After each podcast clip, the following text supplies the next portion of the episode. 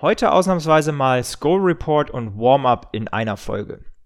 Gianni und ich haben gesprochen über unseren Statement-Win gegen die 49ers. Ist Jordan Addison der nächste Elite-Receiver?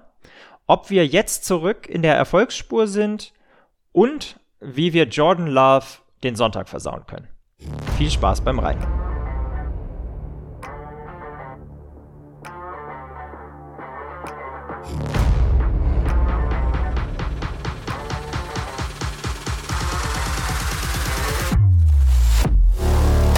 Schwarz, Rot, Purple and Gold.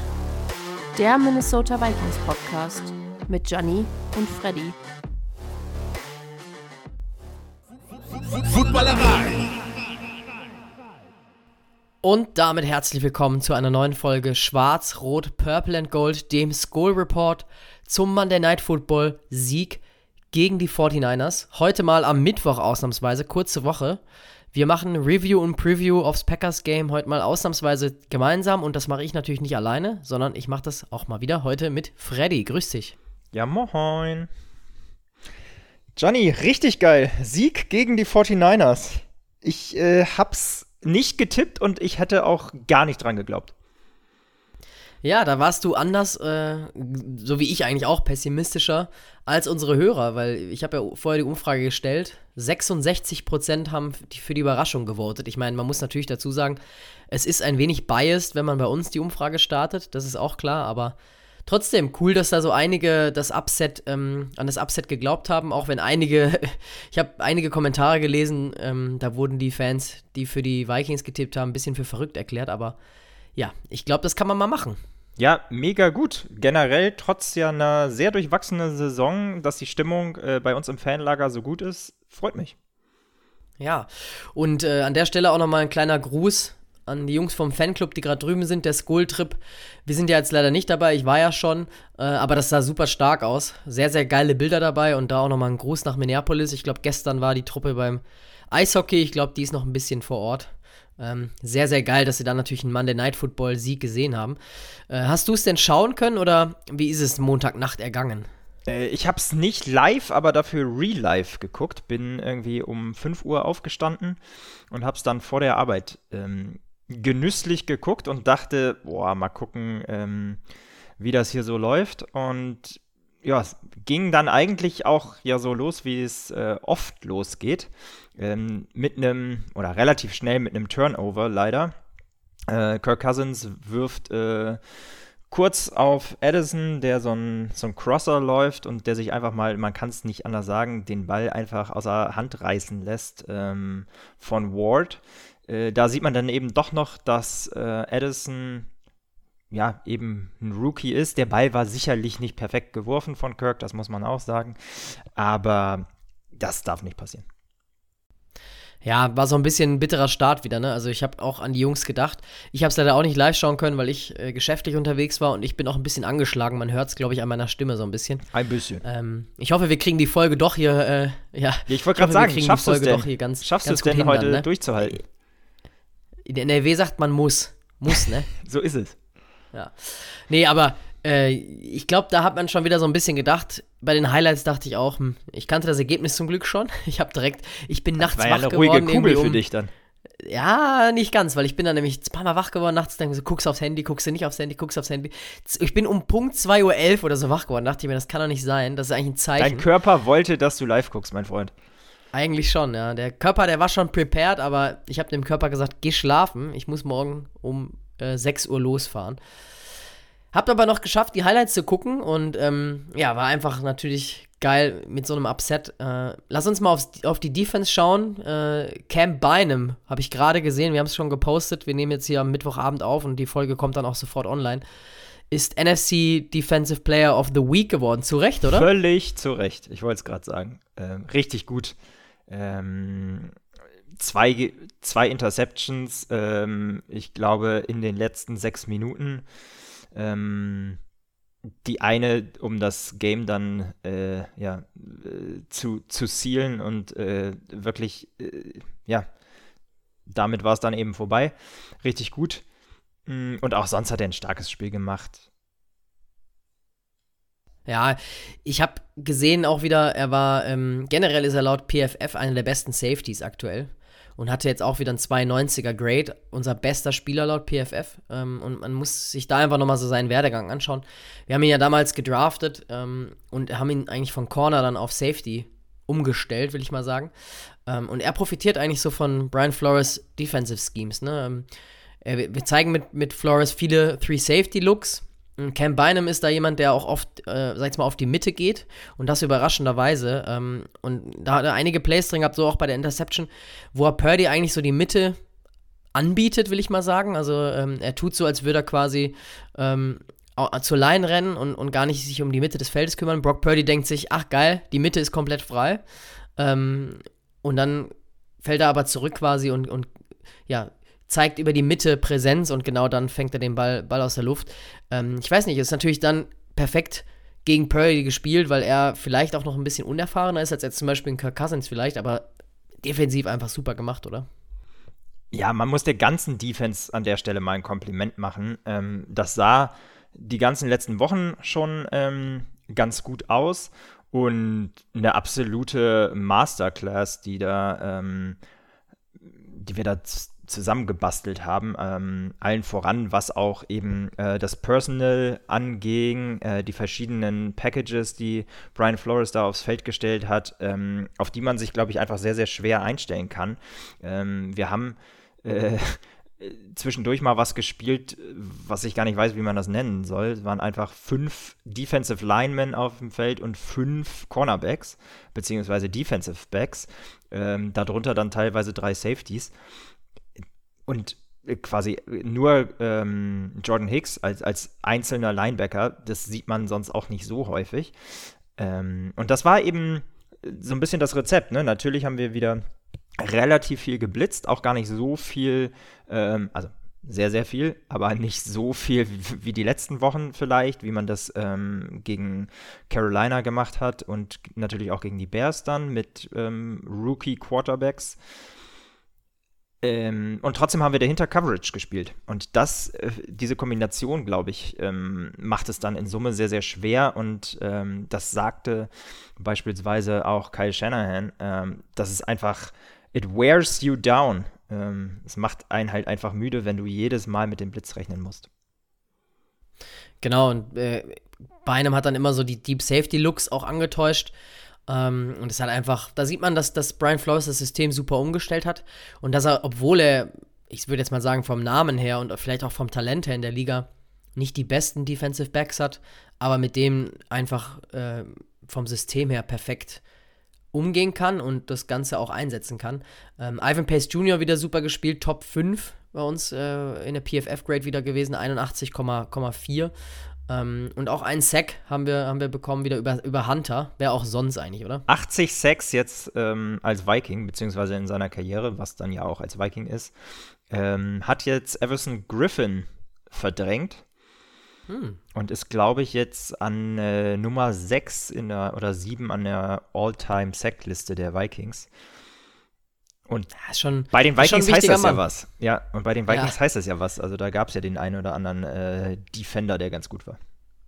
Ja, und vor allem auf die, auf die starke O-Line der Niners, ähm, die generell ja so gesehen durch die Verletzung vielleicht geschwächt waren, aber sonst keine oder wenige Schwächen nur im Kader haben. CMC konnte auch spielen. Wie fandst du ihn so? Sah, sah er frisch aus oder hat man schon seine Angeschlagenheit gemerkt? Also, vielleicht werden die 49ers-Fans was anderes sagen aber es war nichts davon zu sehen. Äh, der hat zwei Touchdowns gemacht, ähm, ein, ein Running, ein äh, Pass gefangen eben. Der sah genauso explosiv aus wie sonst. Das Einzige ähm, ist beim Fumble. Ähm, also CMC hat ähm, dann eben nach der Jordan Addison, äh, ich sag mal, Affäre, quasi, wo er sich einfach den Ball klauen lässt, ähm, hat dann CMC netterweise drei Plays später ähm, gefummelt und da auch wieder ähm, Harrison Smith und Cameron Bynum, die da ähm, den Forced Fumble äh, gemeinsam hinkriegen. Ähm, da sah es so ein bisschen aus, als wenn er vielleicht, weiß ich nicht, wenn er fit gewesen wäre, den Ball ein bisschen besser festhält, aber ist auch müßig, glaube ich, jetzt zu sagen hätte, wenn und aber. Ähm, unterm Strich sollte man, glaube ich, die Leistung nicht schmälern.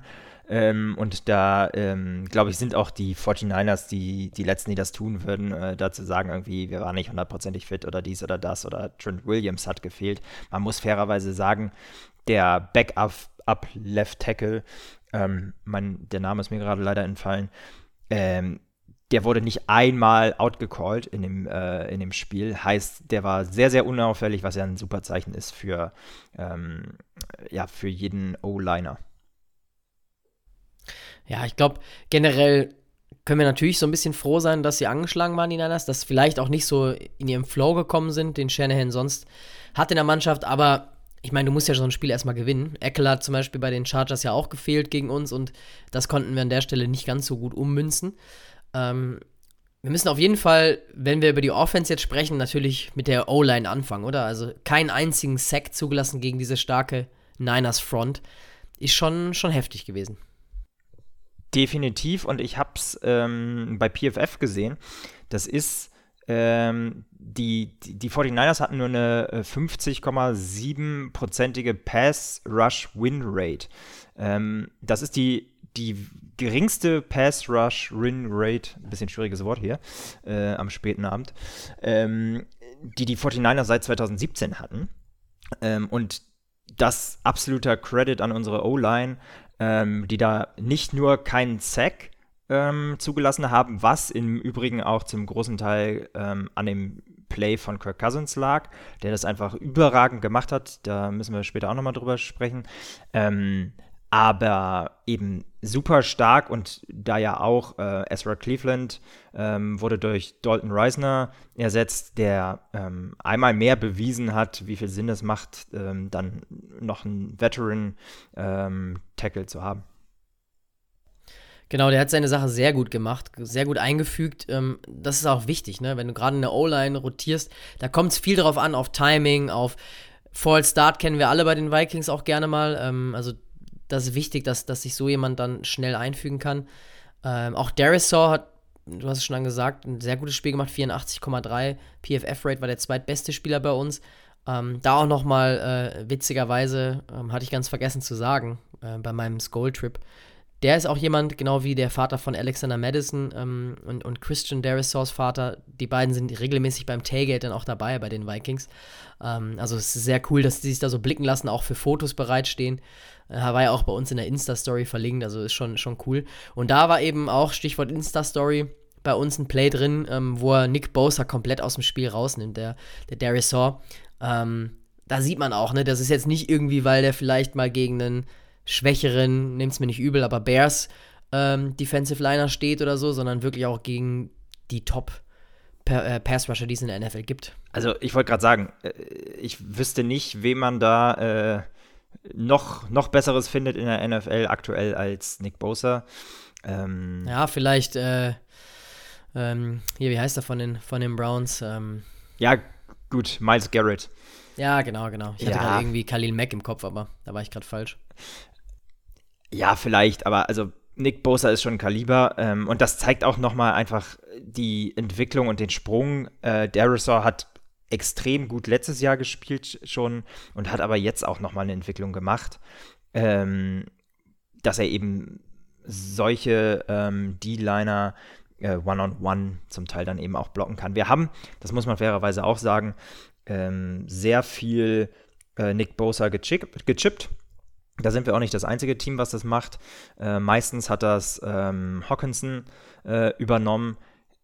Es gibt aber auch nicht so wahnsinnige viel, wahnsinnig viele Tight Ends, die das können. Also ähm, ein, ein D-Liner chippen und dann noch eine Route laufen. Und da ist eben, ähm, ich würde mal sagen, so mit äh, den ganz großen, mit, mit Kittel und Kelsey ist äh, Hawkinson da sicher einer, ähm, der einzigen in der NFL, die das ähm, auf dem Level machen können.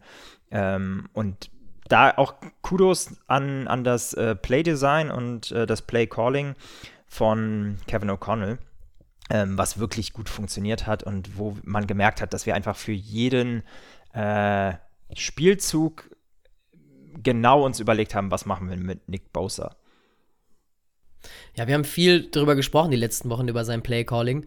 Und haben ihn auch viel kritisiert, vielleicht auch mal zu Recht, vielleicht auch vielleicht mal ein, ein zwei Mal zu viel.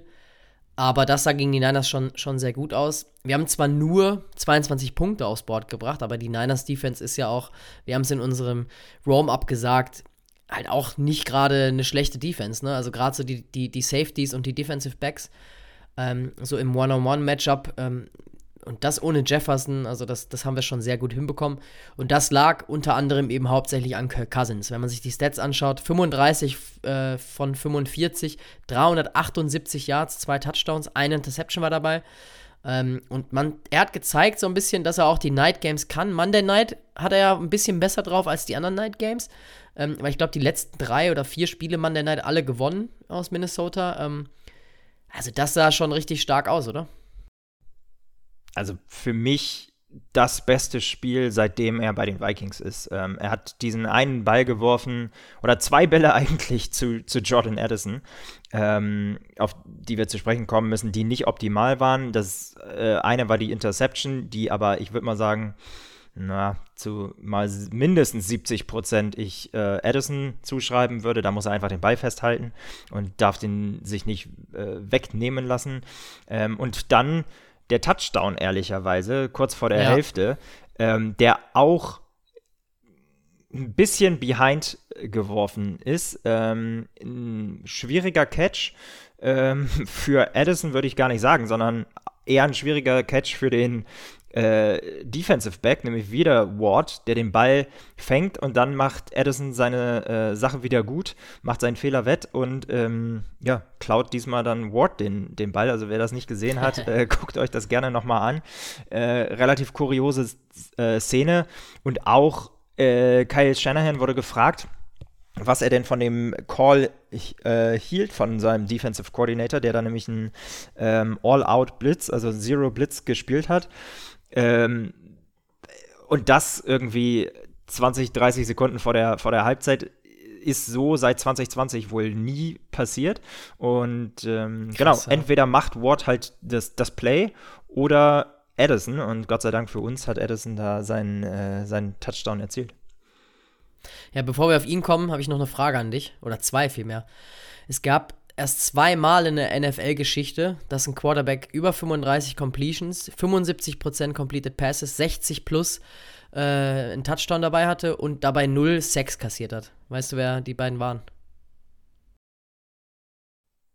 Also zwei vor Kirk Cousins oder inklusive Kirk Cousins? Insgesamt zwei Stück. Okay, ja, einer. Sagen wir mal so, insgesamt zweimal ist es vorgekommen. Ja, gut, jetzt einmal Kirk Cousins. Ähm, das war relativ einfach und dann würde ich fast tippen, so jemand wie Brett Favre oder sowas. Könnte man meinen, aber tatsächlich war es Kirk Cousins. Ach Quatsch. Äh, oh ja, und das war ähm, auch 2016 an Thanksgiving, also zweimal an National TV, quasi zweimal an Night Games habe ich da äh, quasi verschluckt bei den Statistiken, aber muss man schon, muss man sich mal überlegen, also weil du gesagt hattest, das beste Spiel bei den Vikings, würde ich mitgehen fast, weil äh, 2016 im Thanksgiving Game mit den Redskins damals hat er es eben auch schon mal gemacht und die Zahlen so in einem Night Game aufzulegen, äh, wird ja immer oft kritisiert. Ich glaube, jetzt können wir endlich eigentlich das Thema komplett abhaken mit Kirk Cousins kann keine Night Games. Ähm, aber genau, Jordan Edison hat auch einfach ein Wahnsinnsspiel gemacht, gerade wenn, wenn Jefferson da nochmal ausfällt, oder? Total. Eine Sache müssen wir nochmal sagen ähm, über Kirk Cousins vorher. Das war also gar nicht nur wegen den Zahlen und äh, so, die er da aufgelegt hat, aber einfach auch gegen diese Defense teilweise, also ohne den besten Receiver, äh, den es aktuell in der Liga gibt, ähm, und teilweise dann auch größere Strecken ohne ähm, TJ Hawkinson und Jordan Addison, ähm, wo, wo beide mal äh, sogar raus waren. Ähm, Gott sei Dank beide wieder zurückkommen konnten. Trotzdem, äh, dann hat auf einmal jemand wie Brandon Powell äh, einen First Down gefangen. Ähm, also das war schon sehr, sehr, sehr, sehr stark. Und generell hatte man den Eindruck, als wenn äh, Kirk Cousins immer genau richtig viel Risiko genommen hat. Ähm, nicht zu viel, nicht zu wenig. Ähm, auch mal ein Play, wo du gesagt hast, das muss ein Sack sein. Ähm, dann noch drei Yards geholt hat also das zeigen die Statistiken gar nicht so sehr, wie stark das Spiel wirklich war von ihm. Ja, und auch Third Down Conversion war endlich mal top, sage ich jetzt mal. Ähm, 8 von 13, also lässt sich sehen, würde ich mal sagen, ähm, zu Hause. Und auch die Time of Gegen diese Time Defense, das ist krank. Ja. 8 von 13. Ja. Und die Time of Possession genauso, ne? Also 35 äh, Minuten den Ball gehabt, die, die Niners eben nur 25 Minuten gegeben. Ähm, was hast du denn gedacht eigentlich, bevor wir vielleicht auch auf, auf Edison kommen, ähm, wo du das äh, Field Goal, den Field Goal Attempt gesehen hast von, ähm, wie heißt er noch gleich, äh, Jake Moody, glaube ich, ne? Jake Moody, du, es gab ja ein paar Situationen, wo wir über Jake Moody sprechen können. Ähm, das, das eine ist. Ähm, ist ja auch nicht das erste Mal diese Saison. Also ich glaube, gegen die Browns hat er ja auch den Game Winner verschossen. Da, darauf willst du hinaus, sehr gut, ja, genau. Also ähm, 40 Yard Field Goal macht er nicht. Ich dachte so, wow, that's, that's a first. Das erste Mal gefühlt, dass ein äh, Kicker äh, des, der gegnerischen Mannschaft nicht bei uns ein Field Goal macht. Ähm, oder äh, genau, und hat dann mich aber natürlich wieder ein besseres belehrt, als er dann auf einmal von 55 Yards, als er so ein bisschen nochmal in Richtung Crunch-Time ging, da macht er das dann natürlich, ne? Ähm, klar, keine Frage. Ja, ähm, da ging mir dann doch nochmal so ein bisschen ähm, der Arsch auf Grundeis, muss ich ganz ehrlich sagen. Weil da stand so ein bisschen zu befürchten, dass die 49ers dann doch nochmal zurückkommen. Und es war dann hinten raus ja auch äh, knapp genug. Ja, weil unser Kicker natürlich wieder mal ein enges Spiel gemacht hat, ne? Also auch wieder 38 Yard Field Goal verkackt. Ähm, und das im Dorm zu Hause. Ähm, Extrapunkt war ja auch, glaube ich, direkt der erste Touchdown, wurde der Extrapunkt auch verschossen. Klar, kann ähm, man mal machen. Ja. Ja, warum nicht, ne? Ähm, und deswegen ist es ja am Ende auch dann so eng nochmal geworden überhaupt, weil sonst äh, steht es dann halt 25-17, dann ist halt, müssen die zumindest auf die Two-Point gehen zum Beispiel. Also ja, ist schon wieder, schon wieder ein bisschen un unglücklich gewesen. Da war ich froh, ehrlicherweise, dass ich mir die Highlights angeguckt habe und dachte nur so, ach ja, Greg, zum Glück ist es nichts passiert. Ähm, du im Real Life, beziehungsweise die für euch da draußen, die es live geschaut haben, sind die Nerven natürlich wieder durchgebrannt. Total. Ähm, eine andere kritische Situation, auf die wir einmal eingehen müssen, ist ähm, wieder so ein bisschen das Thema Game Management. Normalerweise ist Kevin O'Connell dafür bekannt, dass er einer der aggressiveren Coaches ähm, ist. Es gab gegen Ende des dritten Quarters ähm, eine Situation, wo wir ähm, an einer ungefähr, ja, eigenen 50 oder an der 50-Yard-Line ungefähr, ähm, äh, droppt KJ Osborne ein sicheres First Down ähm, oder was heißt droppt, äh, es war ein schwieriger Catch, er, er fängt den so halb und dann kommt der Ball nochmal raus. Ähm, da wäre es dann quasi ein 60 Yard Field Goal gewesen. Anstelle dessen äh, entscheidet sich Kevin O'Connell zu panten. Das hat mich erstmal verwundert. Besonders bitter wurde die Entscheidung dann, als der Punt auch noch, das konnte er nicht wissen, aber in der Endzone äh, gelandet ist und es am Ende irgendwie um eine 22 Yard Verbesserung insgesamt ging. Ähm, das ist ein Play Call. Jetzt sprechen wir einmal drüber und haben gewonnen. Wenn wir dieses Spiel nicht gewonnen hätten und äh, Beinem wahrscheinlich am Ende nicht die Interception macht und die doch einen Game-Winning äh, Drive hinlegen, die 49ers, dann ist das eine der Situationen, äh, die der Schlüsselmoment äh, dieses Spiels ist. Ja, und da würde ich gerne auch mal wissen, was Analytics sagt. Oft referen die, die Coaches sich auf Analytics. Ähm, es gab ja auch eine Szene, glaube ich, wo wir bei, bei Fourth Down hätten für gehen können. Ich glaube, Fourth and Four oder so. Ähm, genau, das, äh, ist, das ist genau die. Ähm, ah, okay, das okay. ist genau Dann die Szene. meinen wir das Gleiche. Ja, ja genau. Das ist die genau. Szene. Entweder machst du das Field Goal für 60 Yards, du gehst dafür an Fourth and Four. Ähm, ja, oder puntest eben. Ja, ja, das ist halt, ähm, jetzt, wie du sagst, mit dem, dem, Sieg lässt sich darüber leicht diskutieren, zum Glück. Ähm, aber da sieht man einfach wieder, das sagen wir eigentlich jede Woche, wie eng die NFL ist. Und wir als Vikings-Fans, wir wissen es eigentlich am besten, wie eng die NFL ist. Und solche Spiele können dann manchmal auch das Spiel entscheiden. Und hier und da braucht man auch mal Glück, dass vielleicht doch vielleicht so eine Szene das nicht entscheidet.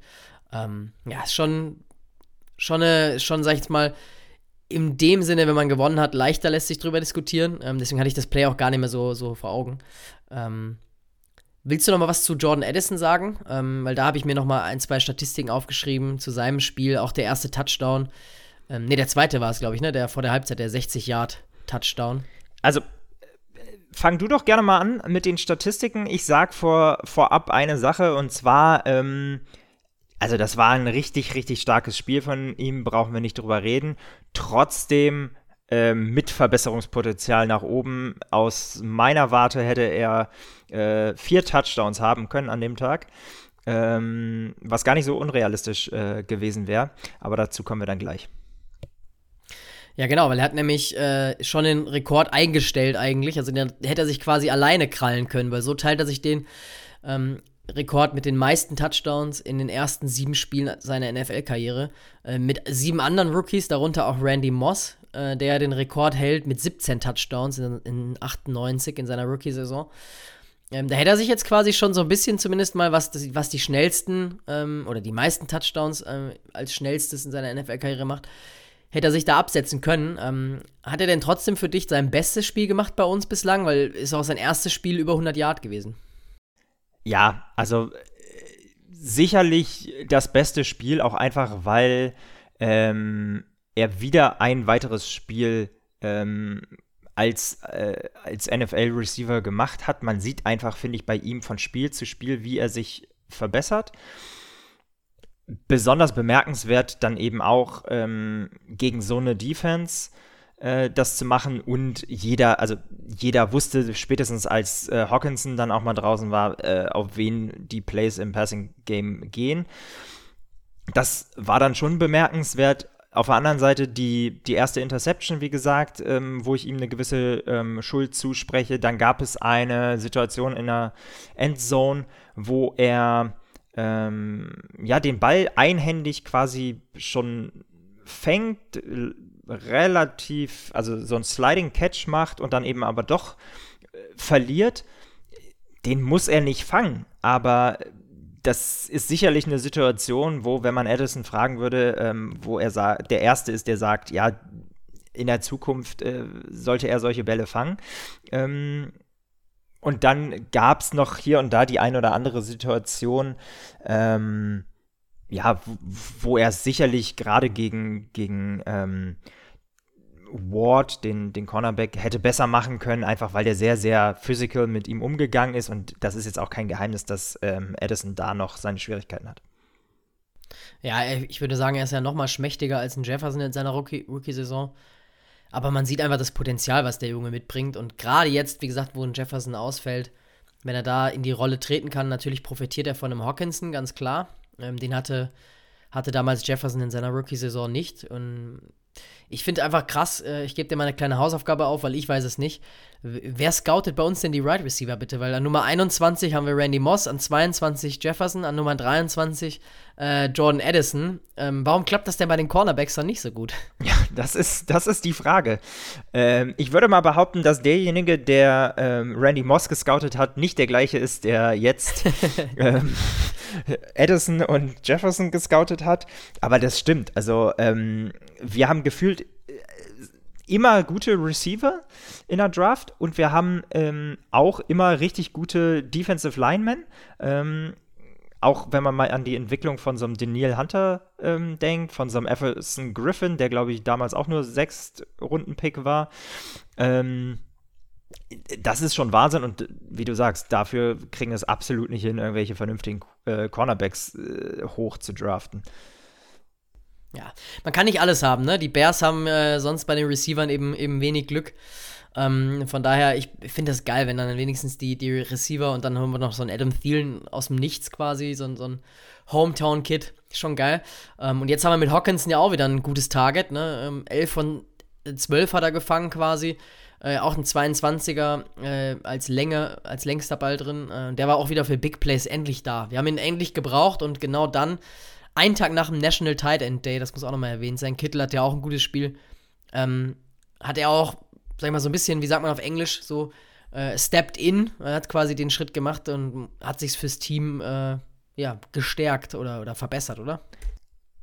Also das und auch dieses Blocking, was ich eben schon mal angesprochen hatte, ähm, beziehungsweise dieses Chipping, ähm, dann eben gegen jemanden wie Nick Bosa und trotzdem diese Stats aufzulegen. Ähm, man hat ganz klar gesehen, mit wem sich Kirk Cousins in, uh, in Crunch-Time sozusagen am wohlsten fühlt.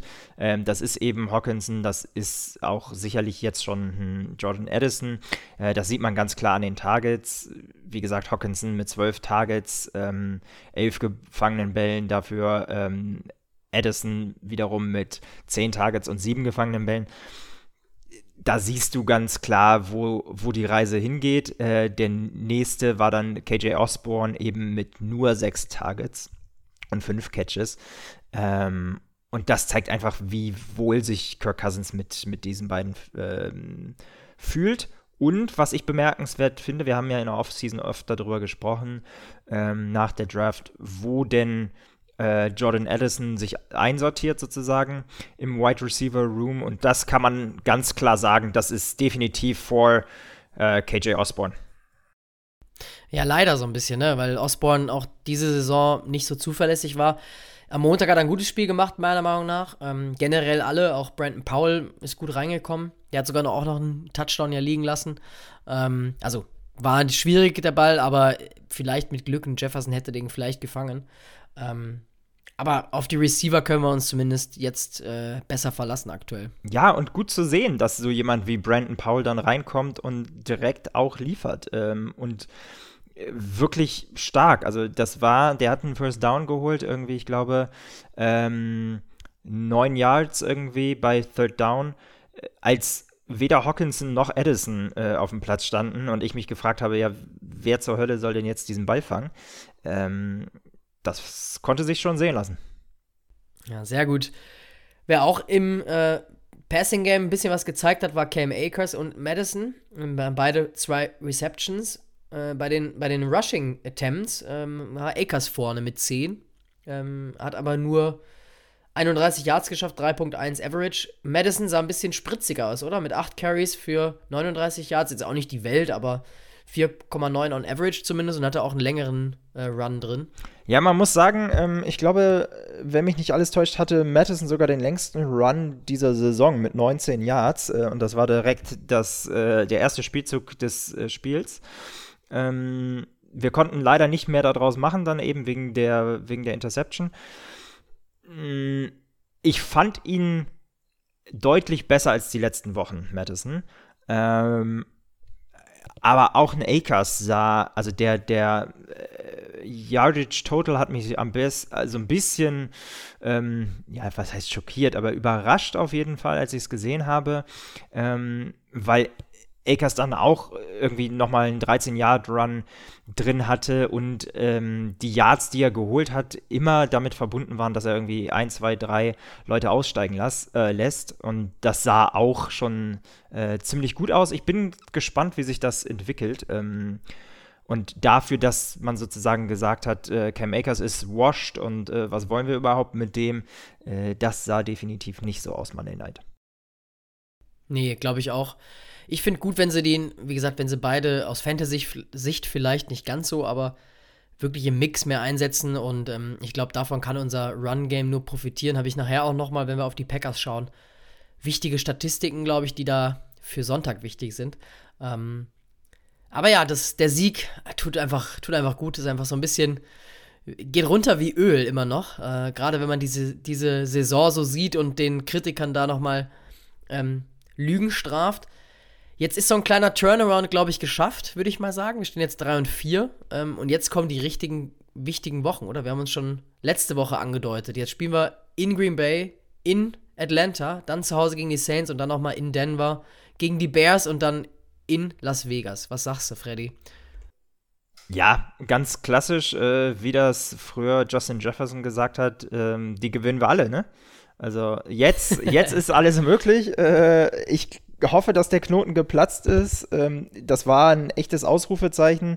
Vielleicht, also das muss man auch noch einmal ganz kurz festhalten. Ähm, ja, äh, es wird diese Diskussion immer wieder leider dann geben.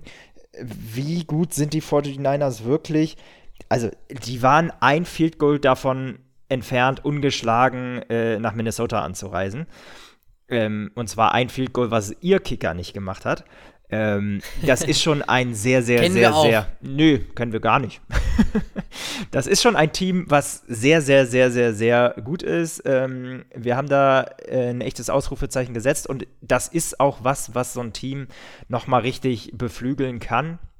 Äh, wir haben es schon gesagt in der, äh, im Warm-up, man kann eigentlich nur gewinnen und wir haben gewonnen ähm, gegen, gegen die 49ers und jetzt haben wir so ein bisschen mehr ähm, ja, Margin for Error hätte man im Englischen gesagt, ne? Also so ein bisschen mehr, ähm, ja, wie nennen wir es denn, Johnny?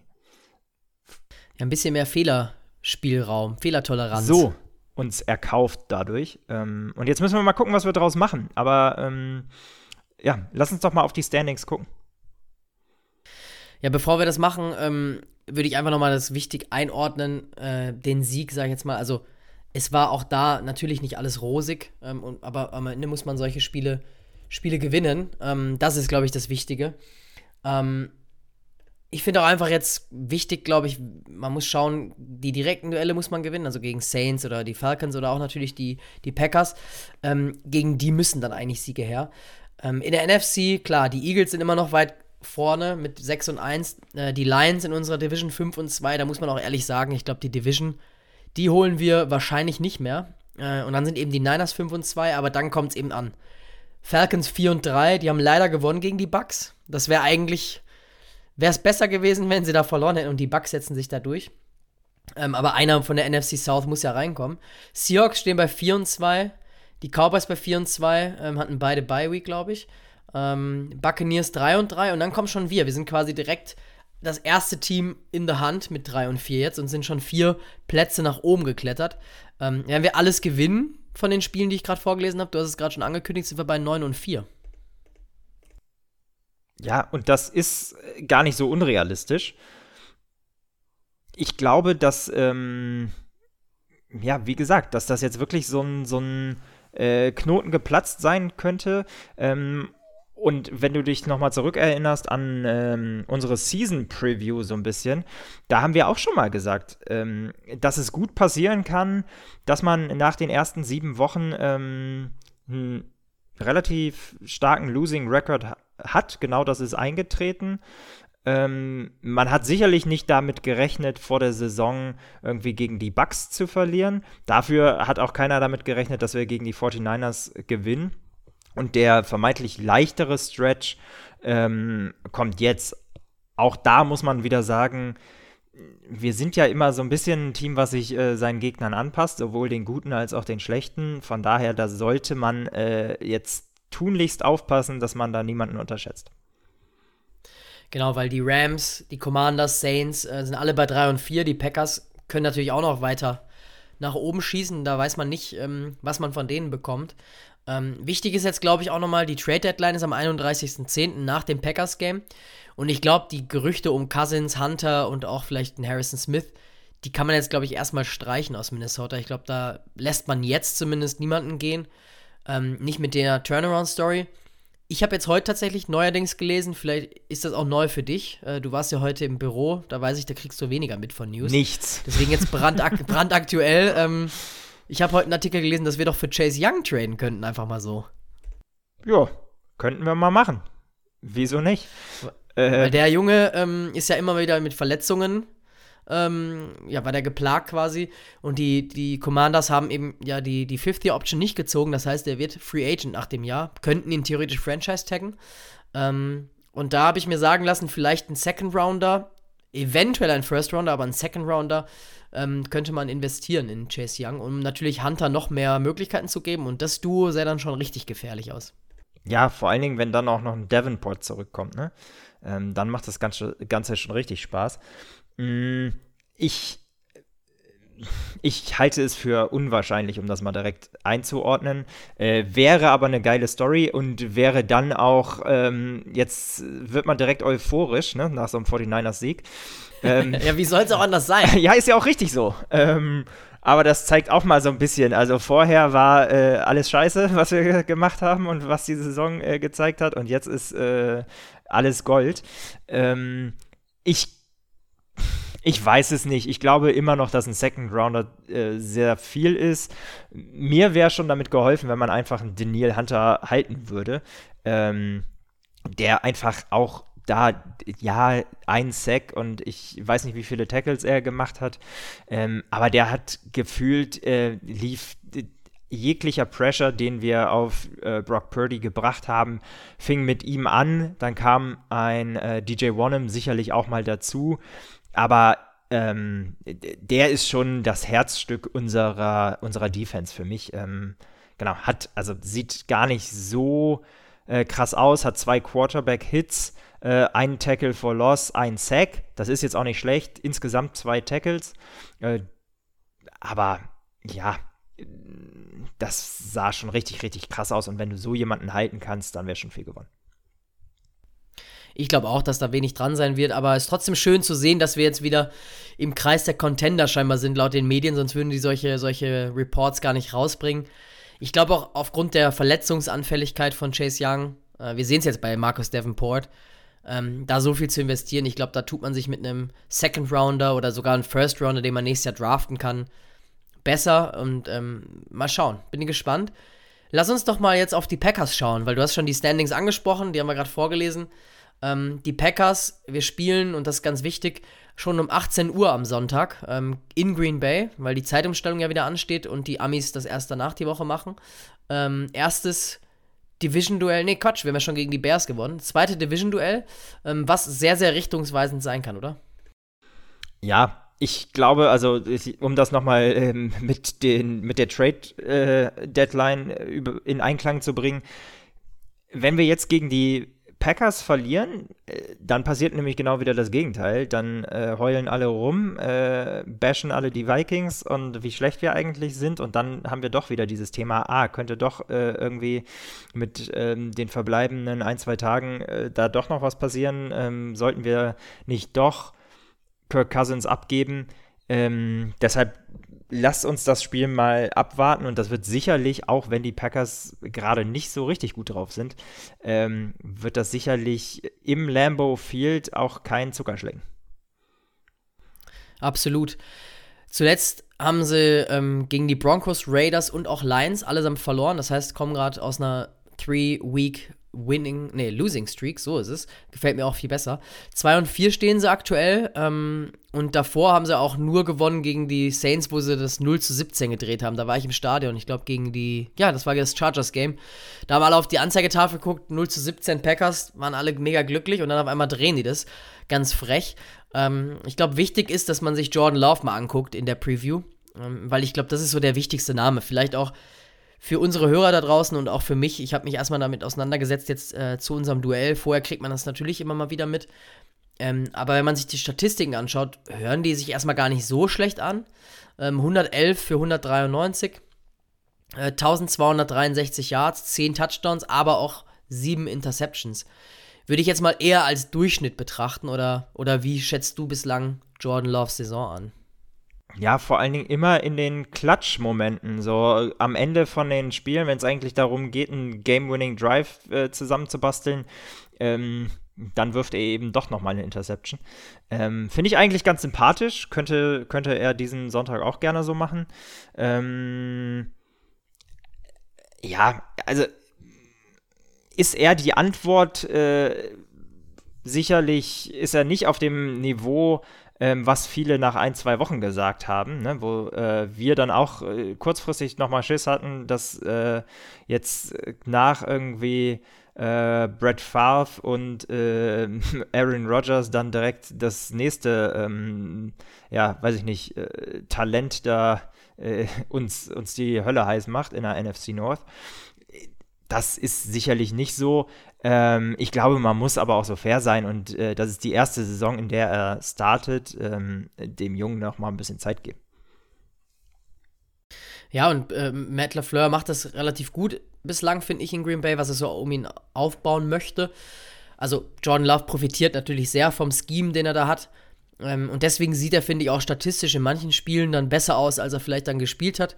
Ähm, und ich habe so ein bisschen mir gedacht in der Vorbereitung, er ist so ein kleiner Kirk Cousins 2.0 der ein bisschen beweglicher ist. Also zumindest das möchte Matt LaFleur aus ihm rausholen. Man hat ja oft gemunkelt, dass Matt LaFleur lieber so einen Game Manager möchte und nicht so einen Aaron Rodgers, der da einfach mal Freestyle Plays kreiert, auch wenn es natürlich für die Packers meistens geklappt hat. Ähm, aber dass Matt LaFleur eher natürlich auch vom Shanahan-Tree kommt. Ähm, und dadurch wirkt Jordan Love auch so ein bisschen ruhiger in der Pocket, finde ich. Er ist nicht mehr so hastig in den meisten Situationen. Nicht zum Beispiel wie in Fields, ähm, wo ich es ja auch gegen die Bears kritisiert habe. Aber, und das hast du ja schon angedeutet, die Accuracy ist immer wieder ein Problem. Ähm, und dadurch hat er eben auch schon die drittmeisten Interceptions. Äh, 1,2 Interceptions pro Game hat er, nur die Browns und Raiders sind da schlechter. Ähm, also die Packers sind, was Interceptions angeht, Turnover können wir auch äh, ganz gut leider. Ähm, ist zumindest was, worauf unsere Defense mal schielen sollte. Und auch der Receiver Room. Romeo Dobbs ist der beste Receiver da. Wen müssen wir da noch so kennen, Freddy? Nachdem jetzt ja äh, Devante Adams schon länger nicht mehr da ist in, in Wisconsin.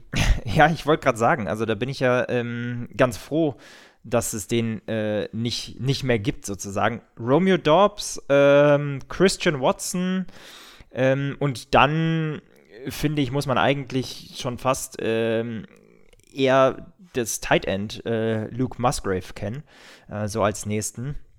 Aber trotzdem im Vergleich zu dem, was die Packers da so die letzten Jahre äh, hatten, macht mir das jetzt äh, doch deutlich weniger Angst. Ähm, besonders, wenn ich gesehen habe, ähm, wie unsere Cornerbacks eigentlich die, die letzten Wochen gespielt haben. Ähm, das war ähm, ziemlich stark. Ähm, ob das ein Byron Murphy ist, der aktuell, ähm, glaube ich, Zweiter in der ganzen League ist mit Pass-Breakups. Ähm, auch ein äh, Caleb Evans macht seine Sache ähm, sehr, sehr gut. der war ja letztes Jahr viel verletzt, irgendwie viele Concussions gehabt. Gott sei Dank, toi, toi, toi, ähm, ist er bisher ähm, relativ beständig und gesund. Ähm, und das sieht schon ganz gut aus. Ja, was ich spannend finde, wenn man sich jetzt zum Beispiel auch den Boxscore anschaut vom Packers-Broncos-Game, ähm, ist, dass die Receiving Targets sich eigentlich ganz gleichmäßig verteilen.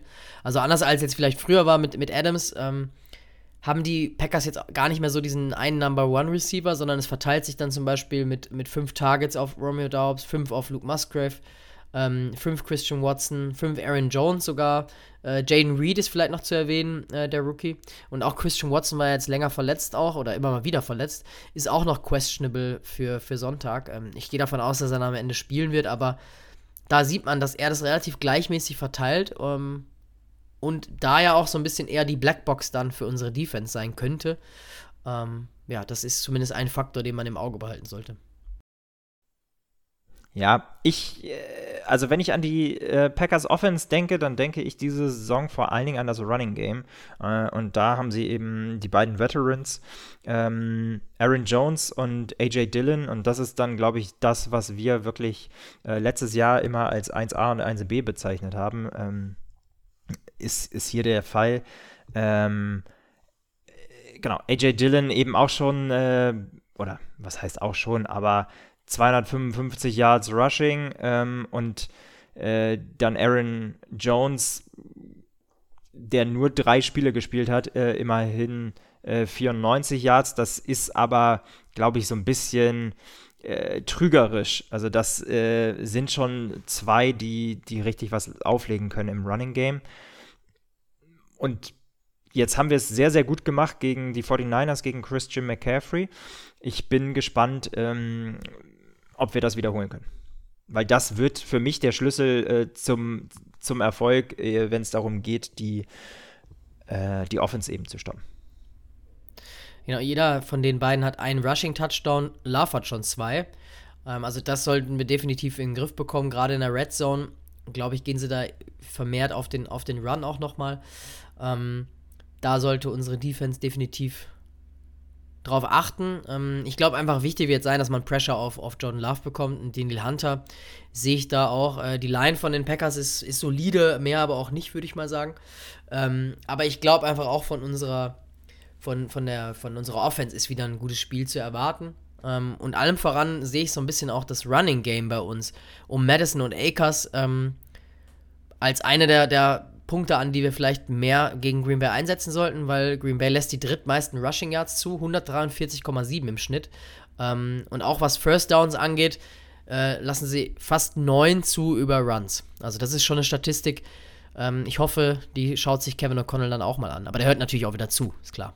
Klar, wie sollte es anders sein? Ja, also von mir aus sehr, sehr gerne. Ich fordere mehr von unseren Running Backs, glaube ich, äh, schon die ganze Saison über ähm, und würde mich da auch freuen, jetzt ist es so gekommen, äh, Monday Night, dass ähm, Akers sozusagen nicht nur äh, eine äh, komplementäre Rolle hatte, sondern ähm, tatsächlich sogar mehr Snaps bekommen hat als Madison. Ich bin gespannt, ob äh, das ein Trend ist, der sich von hier ähm, wiederholt und ausbaut und dass tatsächlich wir am Ende der Saison vielleicht darüber reden, dass Akers unser Starter ist und Madison so ein bisschen sein Backup. Ähm, würde aber auch nochmal jetzt, wo ja äh, Kevin O'Connell zuhört, dafür plädieren, dass man mehr von Ty Chandler sieht. Ähm, auch da, der hatte ein äh, Trick-Play, was zu ihm geht, ähm, wo Kirk Cousins den Ball nach hinten wirft zu Jordan Addison und Jordan Addison dann komplett ähm, von links über das halbe Spielfeld ähm, den Ball zu, zu Ty Chandler wirft und der ähm, mit einigen Blockern vor ihm äh, echt eine, eine gute Figur macht und noch den ein oder anderen Defender aussteigen lässt. Ähm, ist einfach auch nochmal ein anderer äh, Style vom Running Back ähm, und den würde ich eigentlich gerne mal sehen. Ich bin auch gespannt drauf, ob äh, Jerry Alexander spielen kann. Er ist äh, auch questionable noch. Genauso wie Devondre Campbell, äh, der Linebacker. Das sind so die zwei wichtigeren Namen noch aus der Defense der Packers. Weil hm, Jerry Alexander wäre natürlich jemand, der Jordan Addison covern könnte, oder? Ja, der ist äh, schon richtig unangenehm und das ist ja auch jemand, der ähm, letztes Jahr auch in dem einen Spiel dann sogar ähm, Justin Jefferson ähm, gar nicht mal so gut hat aussehen lassen, ähm, als er ihn äh, komplett ge ge gecovert hat, also das auch quasi die Seiten mit ihm gewechselt ähm, hat und nichts anderes gemacht hat in dem Spiel, außer Jefferson zu verfolgen. Ähm, das ist sicherlich wenn er spielt, kann das natürlich eine Taktik sein, dass er einfach komplett äh, Jordan Addison aus dem Spiel nimmt, vor allen Dingen, weil er auch ein sehr physischer Cornerback ist und man da ja äh, leider weiß, dass Jordan Addison damit so seine Probleme noch hat. Dann müssen wir ehrlicherweise auf äh, Hawkinson wieder vertrauen, äh, der jetzt ja, ja immer wichtiger wird und gezeigt hat, ähm, dass er sozusagen gerade äh, formstärker wird ähm, und der muss dann einfach sein, seine One-on-One-Matchups gewinnen. Ähm, ich mache mir da aber nicht so viel Stress. Jetzt hattest du es eben schon angesprochen, die Verletzung. Da müssen wir auch mal auf die äh, Verletzungssituation der Vikings gucken. Ähm, wie du eben gesagt hast, ich war heute im Office und habe gar nicht so viel mitbekommen. Gibt es irgendwas Neues zu ähm, Addison und Hawkinson, die ja beide, wie gesagt, ähm, so ein bisschen dingt ab waren ähm, und äh, ja, das, das Spiel verlassen mussten. Bei Addison waren es ja wohl nur Cramps, äh, aber mh, hm, das sah auch gar nicht so gut aus in der einen Situation. Da ähm, rollt quasi äh, der Cornerback Ward komplett äh, über, über seinen Knöchel. Ähm, und da dachte man erst, dass es damit zu tun hat, aber es waren wohl nur Cramps. Nee, laut ESPN sind beide jetzt nicht unter questionable aufgeführt. Ähm, klar, ich meine, Monday Night, ich gehe davon aus, dass Dienstag die Spieler gestern äh, frei hatten. Von daher heute könnte wieder getrainiert werden. Ist jetzt leider noch zu früh für unsere Aufnahme. Ähm, ich gehe aber davon aus, dass die beiden spielen werden. Gerade Edison, du, wenn du sagst, es waren auch nur, nur Krämpfe, ähm, gehe ich davon aus, dass beide fit sein sollen. Klar, eine kurze Woche ähm, so gesehen. Äh, nicht ganz so eklig, wenn man wie wenn man Thursday Night spielt ähm, und dann vorher Sonntag gespielt hat. Aber ich denke schon, dass die, gerade in Hawkinson, der weiß, glaube ich, schon, wie er mit seinem Körper umzugehen hat. Dann trainiert er halt ein bisschen weniger diese Woche. Könnte gut aus sein. Gut sein, dass es eben das äh, altbekannte DNP Did Not Practice gibt die Woche zwei, dreimal und dann äh, steht er dann doch am Sonntag auf dem Feld. Der klassische äh, Fall von Game Time Decision, oder? Um so ein bisschen die, die Packers da auch im Guessing Game zu halten. Ja, absolut. Weil sonst verrät man ja zu viel. Ich glaube, den kennen sie ja ganz gut aus der Division von früher noch und jetzt sowieso. Ähm, ja, ich bin gespannt. Ähm, ich bin ja dann tatsächlich auch schon wieder on the road. Äh, von daher nehmen wir direkt nach dem Spiel auf und schauen dann mal, ähm, wie wir das Ganze hinbekommen. Ich hoffe doch dann in normaler Technik wie gewohnt. Ähm, Mit ein bisschen mehr Emotionen noch zusätzlich wahrscheinlich. Ja, also genau. Ich das war schon ziemlich hyped, muss ich sagen. Ich hätte unfassbar gerne, ich habe es dir geschrieben, ich hätte unfassbar gerne nach dem 49ers-Spiel direkt mit dir aufgenommen.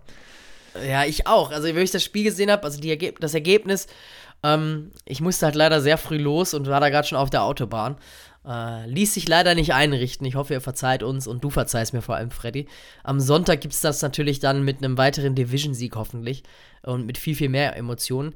Ähm, die Line ist aktuell noch ausgeglichen. Wir spielen auswärts in Green Bay. Das heißt, eigentlich, wenn man so will, auf neutralem Ground würden wir dann, ähm, hätten wir quasi leicht die Oberhand. Over-Under ist bei 43.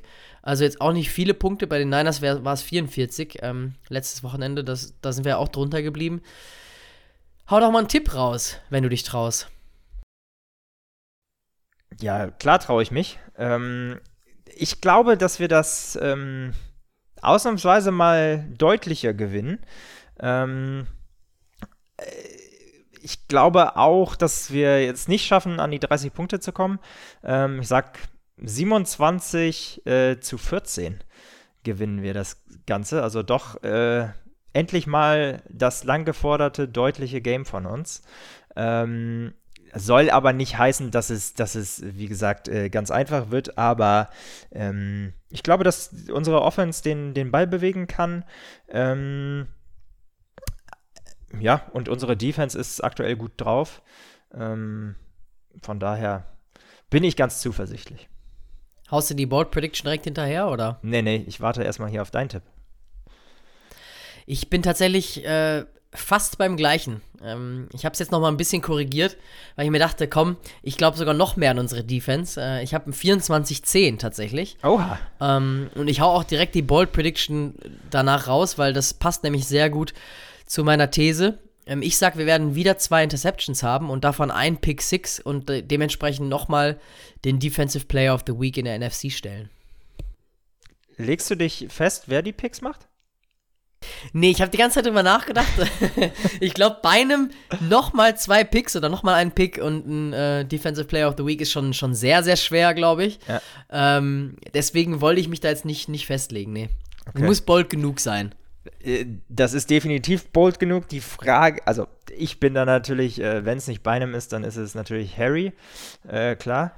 Ähm, ich habe halt so ein bisschen auch, ja, Harry natürlich, ich habe so ein bisschen auch auf Ivan Pace Jr. Ich glaube, der fängt auch eine Interception. Komm, ja. sage ich den.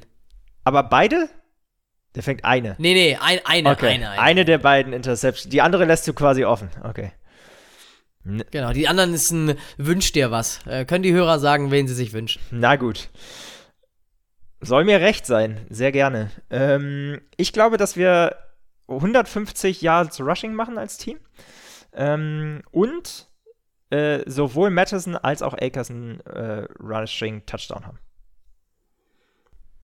Ach, beide, ja, das fände ich gut, weil ich habe äh, Madison in Fantasy, von daher brauche ich da auf jeden Fall Unterstützung. Ähm, Fände ich beides geil. Wir können ja auch beides haben von mir aus. Dann machen wir hier ja. äh, zwei, Ir zwei. Irgendwie zwei müssen wir auch zu den äh, Punkten kommen, ne? Ja, genau. Ja. Ähm, aber ich glaube, wie gesagt, dass wir wieder auch Druck auf, auf Jordan Love bringen können. Ähm, und wie gesagt, äh, ich bin jetzt schon richtig heiß auf Sonntag. Was tippst du so ganz ähm, kurz äh, an, an äh, Pressure Percentage, also an Blitz Percentage? Ja, ich glaube, wir sind wieder so bei, bei 70 Prozent, denke ich mal. Also ich glaube, ähm, steiger ich, glaub, ich noch. Steiger ich noch. Ich sage, wir gehen über 80 Prozent.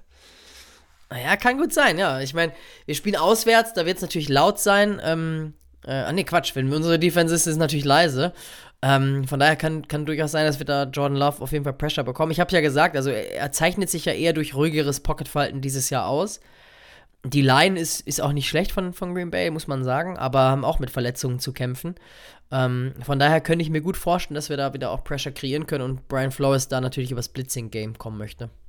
Wir haben ja auch keine andere und wenn man Wahl. da wieder Nee, und wenn man da wieder natürlich ähm, äh, die Three Safety Looks anbietet, so ein bisschen ähnlich wie bei den Niners Game. Ich meine, ich, die, die, Packers werden sich das Spiel auch angeguckt haben. Das, äh, aber trotzdem, äh, gerade Jordan Love ist jetzt auch nicht der erfahrenste, wie Brock Purdy ist vielleicht ein Quarterback, der das ein oder andere Mal drauf reinfallen könnte. Ja, und das muss ich auch nochmal sagen. Also, das ist einfach der große Vorteil von einer Brian Flores Defense, dass die so variabel ist, dass wir ähm, was komplett anderes spielen äh, von Woche zu Woche, was das, die Defense angeht. Ähm, eben äh, natürlich die Bears äh, quasi blitzen, bis der Arzt kommt und dann bei den 49ers, ja, natürlich immer noch viel blitzen, aber schon deutlich weniger als gegen die Bears. Ähm, und dahinter dann viel Coverage spielen, äh, viele Three-Safety-Looks präsentieren. Ähm, und das wird, glaube ich, sehr, sehr schwer, ähm, sich da für jedes Team äh, auf unsere Defense äh, einzustellen. Das ist quasi ganz anders als das, was man unter ähm, Simmer gewohnt war, wo dann quasi jedes Team ähm, sozusagen wusste, was es erwarten muss.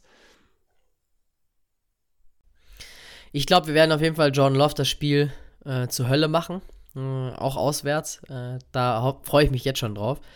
Von daher ähm, würde ich sagen, hast du noch irgendwelche letzten Worte, Freddy? Nö, nur noch mal der Reminder an alle, ähm, 6 Uhr anstatt 7 Uhr. Ne? Nicht, dass ihr hier äh, das erste Quarter verpasst. Ähm, Zeit wird umgestellt, deshalb äh, schön 6 Uhr vorm Schirm, vorm Bildschirm sitzen und äh, genau, im Anschluss ähm, kommt dann direkt unsere Folge. Bis dahin würde ich sagen, Skol. Skol. Ciao.